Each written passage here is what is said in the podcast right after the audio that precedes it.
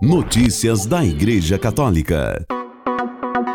Segunda-feira, 29 de janeiro de 2024, hoje é dia de São Constâncio, bispo de Perugia. Ao comentar o evangelho deste domingo, o Papa Francisco disse que nas tentações é preciso invocar Jesus, jamais dialogar com o diabo.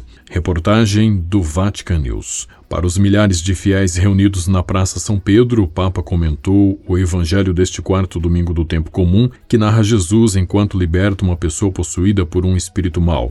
Assim faz o diabo, explicou Francisco, quer possuir para nos aprisionar a alma, e nós devemos estar atentos às amarras que nos sufocam a liberdade, porque o diabo sempre nos tira a capacidade de escolher livremente. O pontífice então nomeia algumas correntes que podem prender o coração, como as dependências, os modismos e a idolatria do poder, corrente muito ruim, Todas essas insídias nos tornam escravos, sempre insatisfeitos, levam ao consumismo e ao hedonismo que mercantilizam as pessoas e comprometem as relações, gerando inclusive conflitos armados. Jesus veio para nos libertar de todas essas amarras, com um detalhe: jamais dialoga com o diabo.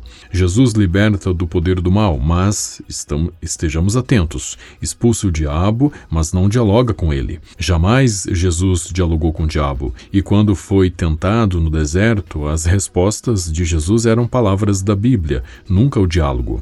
Irmãos e irmãs, com o diabo não se dialoga. Cuidado, com o diabo não se dialoga porque se você começar a dialogar, ele vence. Sempre. Cuidado. E quando nos sentirmos tentados e oprimidos, indicou o Papa, é preciso invocar Jesus, invocá-lo ali, onde sentimos que as correntes do mal e do medo apertam mais forte. Também hoje, afirmou, o Senhor deseja repetir ao maligno: saia, deixe em paz aquele coração, não dividir o mundo, as famílias, as nossas comunidades. Deixe-as viver serenas, para que ali floresçam os frutos do meu espírito, não os seus, assim diz Jesus, para que entre eles reinem o amor, a alegria, a mansidão, e no lugar de violências e gritos de ódio haja liberdade e paz, respeito e cuidado para todos. Francisco então propõe algumas perguntas aos fiéis. Eu quero realmente me libertar daquelas amarras que me apertam o coração?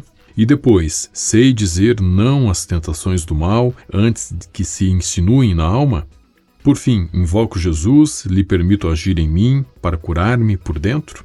Que a Virgem Santa nos proteja do mal foi a invocação final. Notícias da Igreja Católica. Papa agradece jovens da Ação Católica pelo compromisso em construir uma sociedade melhor. Reportagem de Antonella Palermo, da cidade do Vaticano, para o Vatican News. Trata-se de um encontro ansiosamente aguardado, aquele que, em clima de festa e partilha, as crianças e jovens da Ação Católica de Roma, com os seus educadores e pais, bem como com seus pares das escolas e paróquias da cidade, a Caravana da Paz, que este ano está na sua 45ª edição. Chegou na Praça São Pedro depois de atravessar as ruas do centro da capital, acompanhada pelo slogan A Paz na Mente. O ponto culminante foi o testemunho de dois jovens que falaram do seu compromisso pela paz, do seu desejo de paz em um mundo que parece habituado aos conflitos. O Papa agradece e depois passa-lhes a palavra. Obrigado pelo seu compromisso com a construção de uma sociedade melhor. Jovens e crianças da Ação Católica de Roma leram uma carta preparada para o Papa Francisco, na qual recordam que todos os anos, ao seu lado, renovam um desejo de paz para toda a cidade e para o mundo inteiro. Nestes dias, dizem eles, é difícil pensar na paz, muitas guerras são travadas também perto de nós, parece que ninguém se importa em fazer a paz. Nós, pelo contrário, queremos estar do lado da paz, tentando apagar, no pouco que podemos fazer, o fogo do ódio e da violência. Os jovens testemunham seu comprometimento pessoal pela paz. Nós a projetamos como uma planta bela e viçosa. Pelo contrário, a guerra é como uma planta seca. Isso nos recorda que o mundo é um dom de Deus, não devemos destruí-lo com ódio, mas fazer florescer a mensagem de amor de Jesus e não pode existir amor sem paz. Querido Papa, continua a carta, este ano o lema da Ação Juvenil Católica é esta a tua casa. Compreendemos que a nossa casa é o nosso planeta e que todos devemos cuidar dela como se fosse uma reserva natural. Para esta caravana da paz, de fato, os filhos da associação decidiram apoiar os projetos da Lengambiente e a iniciativa da Caritas de Roma, Io Noi Tutti, la nostra casa comum.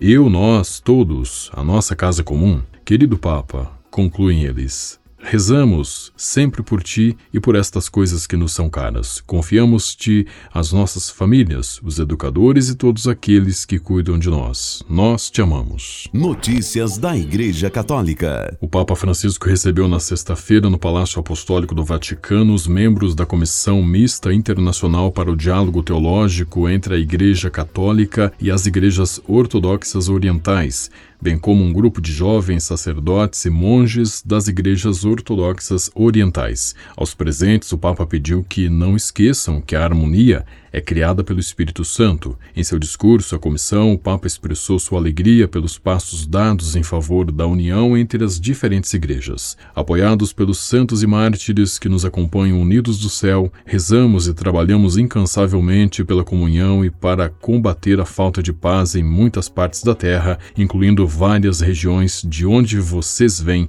disse o Papa Francisco. O pontífice enalteceu a importância do ecumenismo e recordou as visitas que tem recebido recebido dos chefes das igrejas ortodoxas orientais ao longo do seu pontificado, encontros que permitem que o diálogo da caridade ande de mãos dadas com o diálogo da verdade. Para o Papa Francisco, estes encontros não são meros atos de cortesia ou diplomacia, mas têm um significado eclesial. Notícias da Igreja Católica.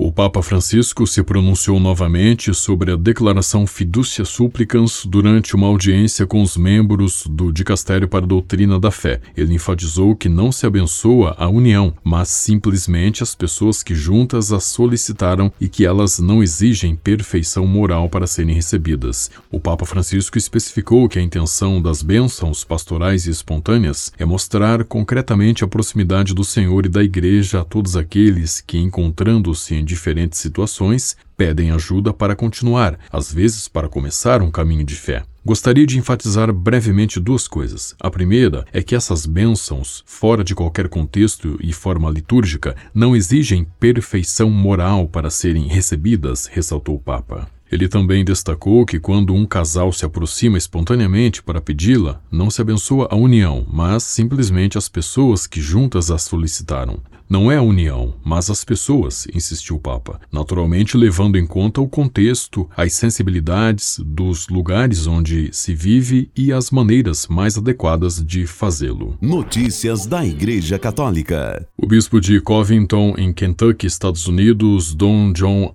Ifer, anunciou este mês a demissão de dois padres que, segundo ele, haviam denegrido repetidamente a forma moderna do santo sacrifício da missa em sua paróquia. O bispo disse em uma carta aos membros da paróquia Nossa Senhora de Lourdes em Park Hills, Kentucky, que havia solicitado a renúncia do pároco, o padre Shannon Collins, enquanto ordenava a remoção do vigário paroquial, o padre Sean Kopzinski. Ifer disse que demitiu os padres, ambos membros dos missionários de São João Batista, depois de desenvolver sérias preocupações sobre sua liderança pastoral. A paróquia diz em seu site que é sede da paróquia de missa tradicional em latim da Diocese de Covington.